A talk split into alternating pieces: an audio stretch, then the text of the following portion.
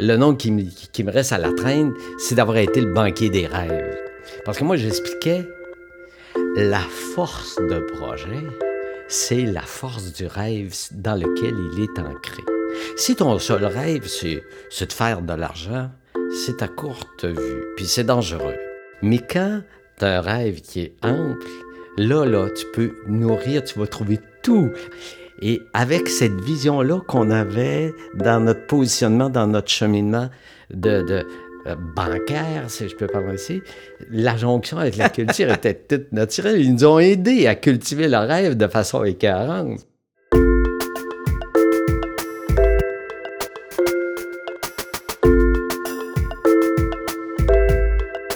Pour célébrer ses 50 ans, la Caisse d'économie solidaire présente le banquier des rêves collectifs. En 1971, André Lorrain et Léopold Beaulieu fondent la Caisse d'économie des travailleurs réunis de Québec. Ces pionniers se sont démarqués grâce à leur rôle majeur dans le mouvement syndical. André Lorrain et Léopold Beaulieu souhaitaient atteindre une utopie réaliste. Maintenant connu sous le nom de Caisse d'économie solidaire, ce projet ambitieux se consacre depuis sa fondation à une transformation sociale qui est motivée par une vision plus juste, plus durable et plus solidaire des conditions de vie des travailleurs et des travailleuses d'ici. 50 ans, ça représente une grande évolution. La Caisse soutient aujourd'hui plus de 4 000 membres entreprises et plus de 16 000 membres citoyens. Mais au fil des années, sa mission demeure pareille, soutenir les rêveurs et les rêveuses d'ici dans leurs projets les plus ambitieux.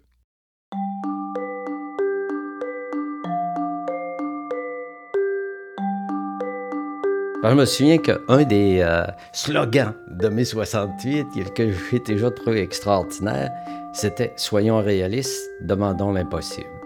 Ça, j'aime ça. Et c'est avec ce fond-là, il y avait à la caisse, on disait, soyons réalistes, réalisons l'impossible. Ce qui apparaît impossible, amusons-nous à aller titiller ce qui apparaît impossible, puis on va découvrir que ça nous apparaissait impossible parce que on ne s'était pas juste mis à l'ouvrage pour le faire. Clément Guimont, pendant près d'une trentaine d'années, Clément Guimont a rejoint André Lorrain et Léopold Beaulieu à la Caisse en 1972. Il a ensuite assuré le rôle de coordonnateur général de 1986 jusqu'en 2007. Pour joindre M. Guimont, nous avons invité Agnès Maltais. Agnès Maltais, ex-membre de l'Assemblée nationale et ex-membre de la communauté artistique du Québec. Madame Maltais a un parcours plus qu'impressionnant dans le milieu culturel. En plus de diriger le théâtre Périscope de 1992 à 1996 et le théâtre Labordé de 1996 à 1998, elle occupe le poste de ministre de la Culture et des Communications entre 1998 et 2001. Je me souviens de la première fois qu'on m'a parlé de la caisse, qui s'appelait à l'époque Caisse d'économie des travailleurs et travailleuses, qui est devenue la Caisse d'économie solidaire et que euh, tout le monde m'en parlait comme étant la caisse où je devais aller. Ensuite, évidemment, à cause de mon engagement dans le monde des coops d'habitation communautaire et dans mon engagement dans le monde culturel, j'ai croisé régulièrement Clément Guimont et je pense qu'on s'est repéré sur Ah, voilà quelqu'un avec qui on peut bâtir. Avec M. Guimont et Mme Maltais, nous avons eu envie de questionner le rôle de la culture dans la création d'une utopie réaliste.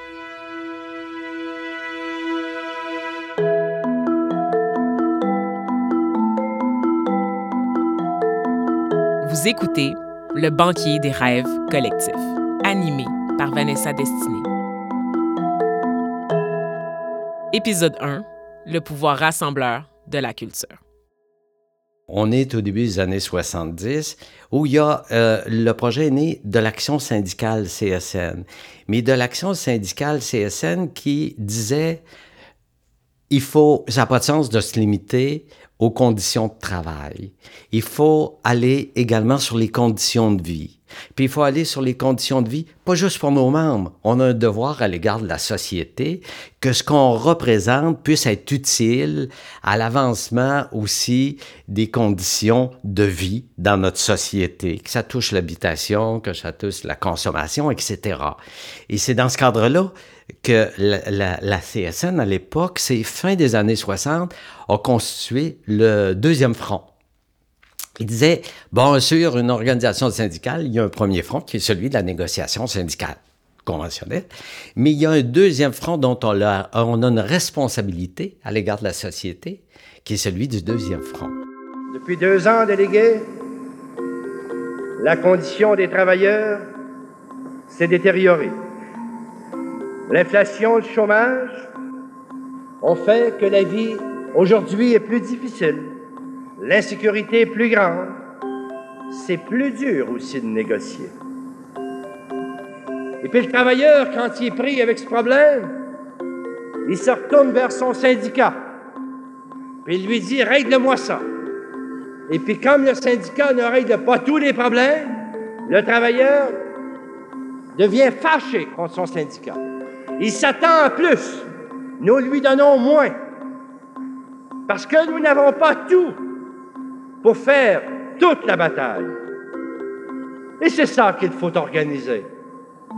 C'est dans ce sens que je vous propose un deuxième front. Les syndicats ne doivent plus se limiter uniquement à l'entreprise. Il faut entamer le déblocage social en dehors des entreprises il faut le faire morceau par morceau, pièce par pièce, prendre le temps qu'il faut, ne pas se décourager, sachant que c'est dur. Pourquoi nous accepterions que ce soit le petit nombre dans la société dite démocratique qui mène le grand nombre? Quant à moi, quel que soit ce qui va arriver, jamais je ne l'accepterai. C'était Marcel Pépin, en 1968, alors qu'il était président de la CSN on disait, on veut avoir le contrôle sur ce qui se passe dans nos vies. On a le droit de décider ce qu'on va faire dans nos vies. Et là, il est né des revendications, mais surtout une façon de faire qui a aussi marqué notre point de départ. Et la caisse allait devenir un outil de plus, parce qu'il y a des gens qui disaient, c'est intéressant, c'est nécessaire, la revendication, mais si on y croit vraiment, on devrait démontrer que c'est possible. Alors, la caisse, d'une certaine façon, allait servir à ouvrir un, champ d'expérimentation où on allait démontrer que le rêve qu'on porte, il était possible. Et évidemment, la jonction avec la, avec la culture, c'était, de dire avec qui on va construire ça. Le lien, c'est au départ, dans les années 80, fin, fin 70, début 80, c'est l'engagement.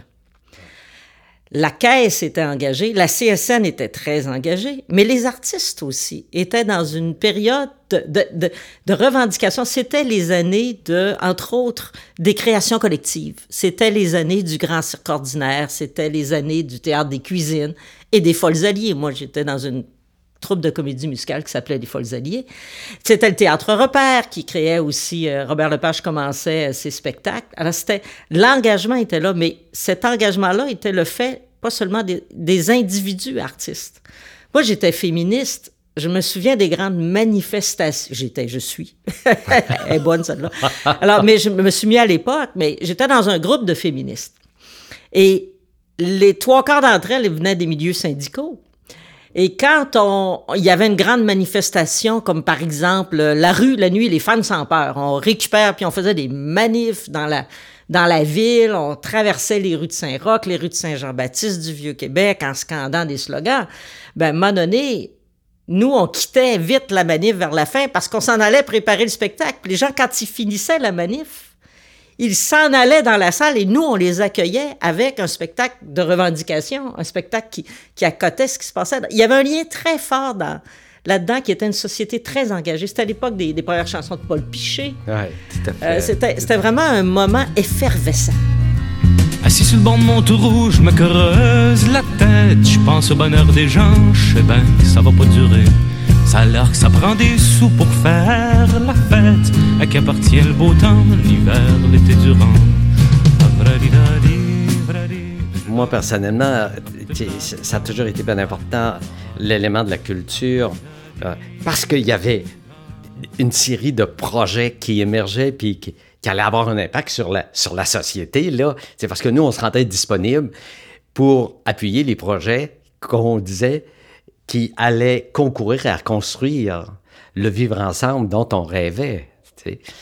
Et, mais pour moi, la culture, c'est tellement, tellement important. Il n'y a pas de vivre ensemble possible si tu ne définis pas au point de départ une appartenance. Ah, ben, la culture, c'est le lien. c'est le partage. C'est le partage, c'est au cœur de la définition, c'est puissant pour définir cette appartenance-là. La culture, la prise de parole qu'il y a dedans ben, qui va vers l'autre. Oui, puis quand on parle de culture, on dit toujours maintenant, euh, il y a la culture québécoise. Mais qu'est-ce que ça veut dire? Hmm. Ça veut dire ce qui nous unit, ce qui nous ressemble. Pas complètement. On peut pas être 100% juste culture québécoise ou hmm. toute la comprendre, ou toute la connaître. Mais on comprend ce que ça veut dire qu'on partage une langue, qu'on a certaines références culturelles qui sont aussi des, des références culinaires, des de, de, de, de, fond. Il y, a, il y a culture, la culture mondiale, c'est qu'il y a des gens qui partagent certaines références, certains types de littérature, d'écriture et tout. Donc c'est toujours fondamentalement la culture un partage. Il y a un esprit de communauté, de partage, de prise de parole aussi qu'on retrouvait dans les, les, gens qui formaient cette espèce d'alliance entre le, syndicalisme, le communautaire et l'artistique.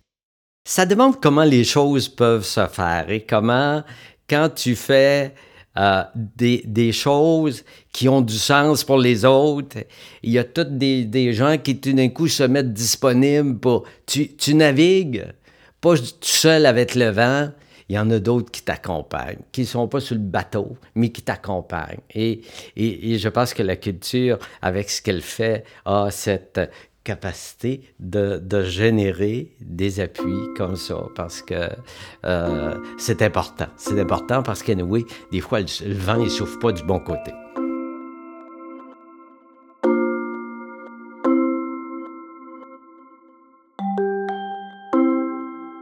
En 1984, la Caisse mise sur un projet audacieux qui marquera l'histoire du Québec. Elle s'investit dans la vision artistique d'un groupe de jeunes amuseurs de rue originaires de Baie-Saint-Paul. Le Cirque du Soleil, leur rêve, eux autres, c'était une gang qui voulait faire le tour du monde. Puis ils disaient, mais comment on peut faire le tour du monde quand on est sans le sou? Ils ont dit, on part un cirque. Avec ce qu'on a, on part un cirque, puis on va faire le tour du monde avec. C'était comme la première folie, la première folie qui a allumé l'étincelle euh, du point de départ. Donc, là, ils ont dit, bon, là, ça nous prend des partenaires. Et là, ils ont cogné partout, partout. Tu comprends-tu? Des amuseurs de rue. Euh, au Québec, pas d'expérience dans le domaine du cirque, pas tout. Ils réussissaient pas à se faire rejoindre d'aucune, d'aucune, d'aucune façon. Mais là, il y a un hasard, il y a un des gars qui était impliqué, je me souviens plus de son nom, dans le démarrage cirque, qui s'adonne à avoir, à un moment donné, comme compagne, une des filles de Michel Chartrand. Il se ramasse le dimanche chez Michel. Puis Michel, il a toujours aimé les jeunes. Alors il a dit Toi, mon jeune, où c'est tu t'en vas Et là, il parle de son projet. Mais il dit On trouve personne, personne, on ne même pas se faire recevoir. Il dit Moi, je sais. S'il y a une institution qui peut recevoir, je la connais. Puis si tu veux, je vais téléphoner, puis ils vont vous recevoir. Puis probablement qu'ils vont vous recevoir. Effectivement, reçu un coup de fil de Michel qui nous explique la chose. Et on a, on a dit oui tout de suite.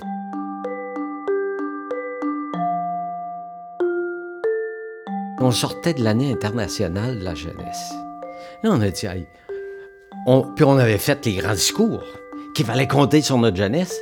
Et puis là, on a une obligation morale de les accueillir. En plus, si on n'est pas capable de les accueillir et prendre le temps de les écouter, ben là, tout ce qu'on a dit sur notre jeunesse, notre futur, puis qu'il fallait euh, leur donner de l'espace, ça dit vrai. Donc, on les a accueillis. La Caisse soutient des entreprises culturelles qui ont un grand impact sur les communautés locales. Vous connaissez peut-être le Wapikoni Mobile. Cet organisme à but non lucratif se déplace dans les communautés autochtones pour offrir du soutien sous forme d'équipement et de mentorat à des créateurs et créatrices autochtones qui souhaitent réaliser des projets artistiques. Fondé en 2003, le Wapikoni est surtout connu pour ses courts-métrages réalisés par des cinéastes autochtones, qui ont voyagé dans des festivals prestigieux à travers le monde. Une autre entreprise culturelle qui a été soutenue par la Caisse, ben, c'est l'organisme artistique Voix culturelle des Faubourgs. Selon sa directrice générale Claudine Kellil, l'organisme souhaite faire de la culture un moteur de développement social. Voix culturelle des Faubourgs fait la promotion de l'offre culturelle du quartier Centre-Sud, en plus de défendre activement des enjeux tels que l'accès aux ateliers d'artistes. Nous avons demandé à Claudine Kellil de nous partager ses réflexions sur le milieu culturel.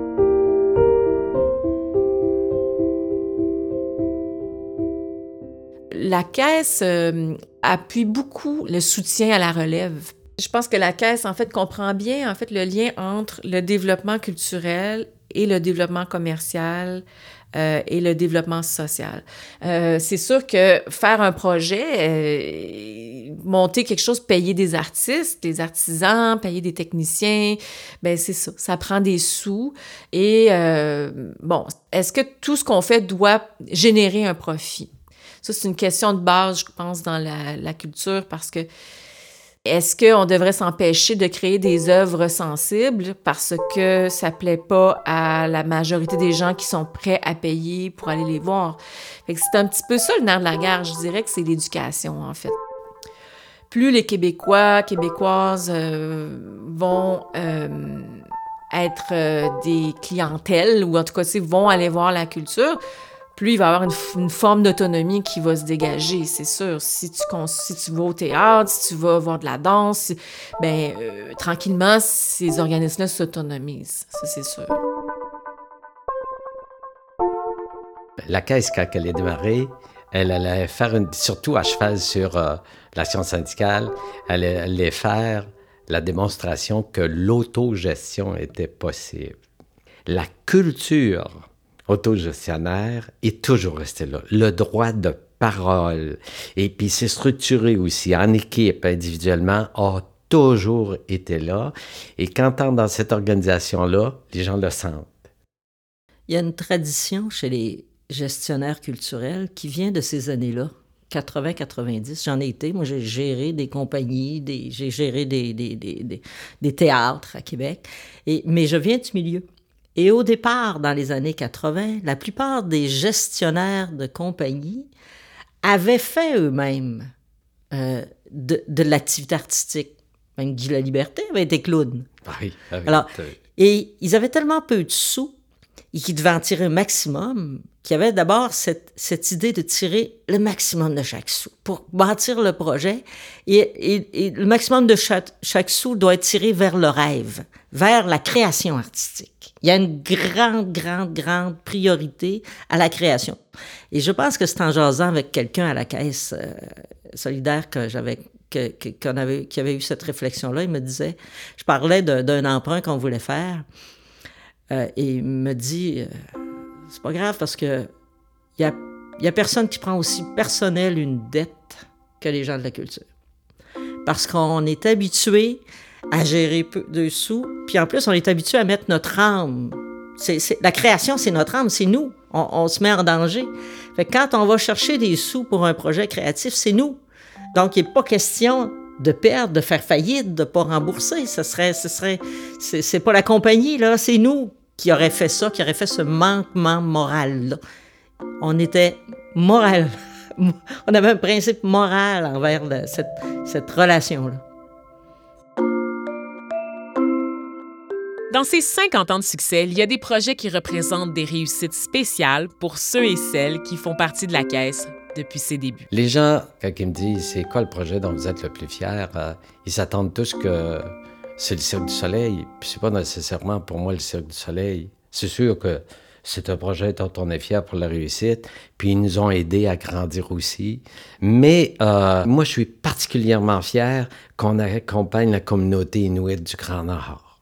Ça, ça, ça pour moi, ça me touche. On est, on est devenu, à un moment donné, l'institution financière de tout le réseau des coopératives inuites du Grand Nord, qui est à la base, depuis depuis le début des années 70, de construire une autonomie, de construire une capacité et avec un impact incroyable sur la qualité de vie. ça, je dirais, d'avoir pu faire ça, je, je trouve que là, euh, quand je me demandais, on fait-tu notre job ou, ou pas, on me couchait le soir, je disais, en des cas, si on a manqué notre coup à des endroits, là, on est là où il fallait. Et je dirais, là, avec cette communauté-là, moi, c'est un projet qui, qui, qui me touche encore puis qui m'émeut. Il y a plein d'autres euh, projets beaucoup plus petits qui sont pour nous des, des, des, des, des qui, une source de fierté euh, extraordinaire. Euh, c'est c'est pas la grosseur du projet, mais c'est son impact, son insertion dans la, dans la communauté. Ça, ça, ça, tu sais, à Québec, euh, on a travaillé avec le périscope, on a travaillé avec la bordée, on a travaillé avec Théâtre pour l'enfance. La communauté de Québec, sans le savoir, est en train de grandir, de s'équiper pour grandir de belle façon. Parce que s'il n'y a pas une vitalité importante culturelle dans un milieu, moi je pense, c'est une communauté qui a le bien beau grossir, elle s'appauvrit en même temps. Québec, c'est un beau modèle parce que avec la caisse, je pense que les, les gens, et je, je, comprendrais aussi les gens de la, de la culture, mm-hmm. du ministère qui est ici, parce que ils travaillent très fort aussi euh, localement, régionalement. Ben, il s'est développé une relation de confiance. Cette caisse-là, elle est bâtie sur des valeurs. Et euh, ça demeure. Ça demeure dans notre esprit.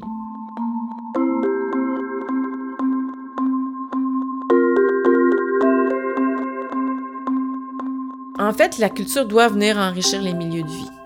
je pense que c'est vraiment important d'avoir une économie circulaire, d'avoir euh, d'avoir une pensée sociale, puis d'essayer d'enrichir sa communauté tout le temps.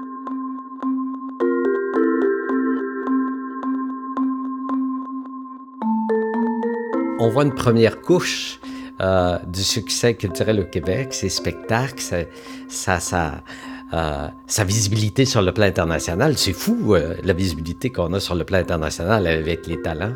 Mais il y a derrière ça, là, il s'est développé quelque chose qui est éminemment précieux. Puis j'aurais une capacité, malgré les intérêts particuliers, il y en a, une capacité de faire ensemble assez extraordinaire qui euh, explique, à mon avis, une partie du succès. Nous, en tout cas, puisqu'on on travaille avec plusieurs, on, on l'a senti ça, euh, puis peut-être qu'on y a contribué d'une certaine façon, et je pense qu'il y a une capacité de jouer ensemble qui est particulière.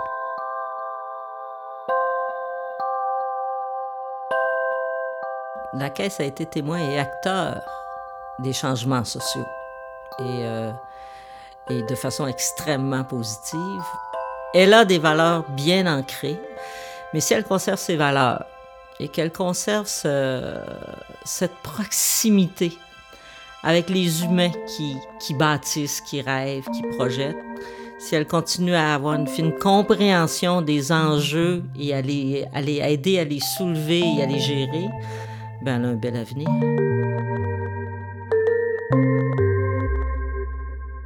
Quand je regarde les enjeux dans notre société, les questionnements qui s'oppose aujourd'hui, je pense que la Caisse a tout ce qu'il faut pour contribuer à construire avec, les, ensemble des réponses, pour apporter une contribution originale du côté financier, pour apporter une réponse. Je pense que elle, elle a un vécu d'une richesse telle qu'elle est capable de faire ça. Alors je suis très confiant, très confiant.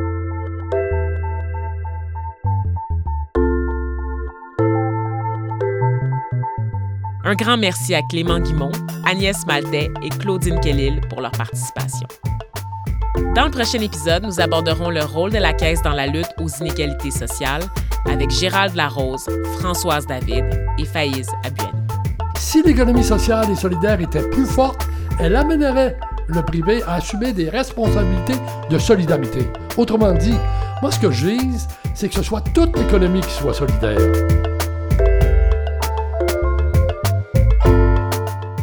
C'était Le banquier des rêves collectifs, une production de la Caisse d'économie solidaire conçue par Magneto et animée par Vanessa Destiné. Réalisation Nancy Petinicchio. Assistant à la réalisation Antonin Viss. Prise de son, musique et montage Antonin Viss. Direction de production Alexandra Vio.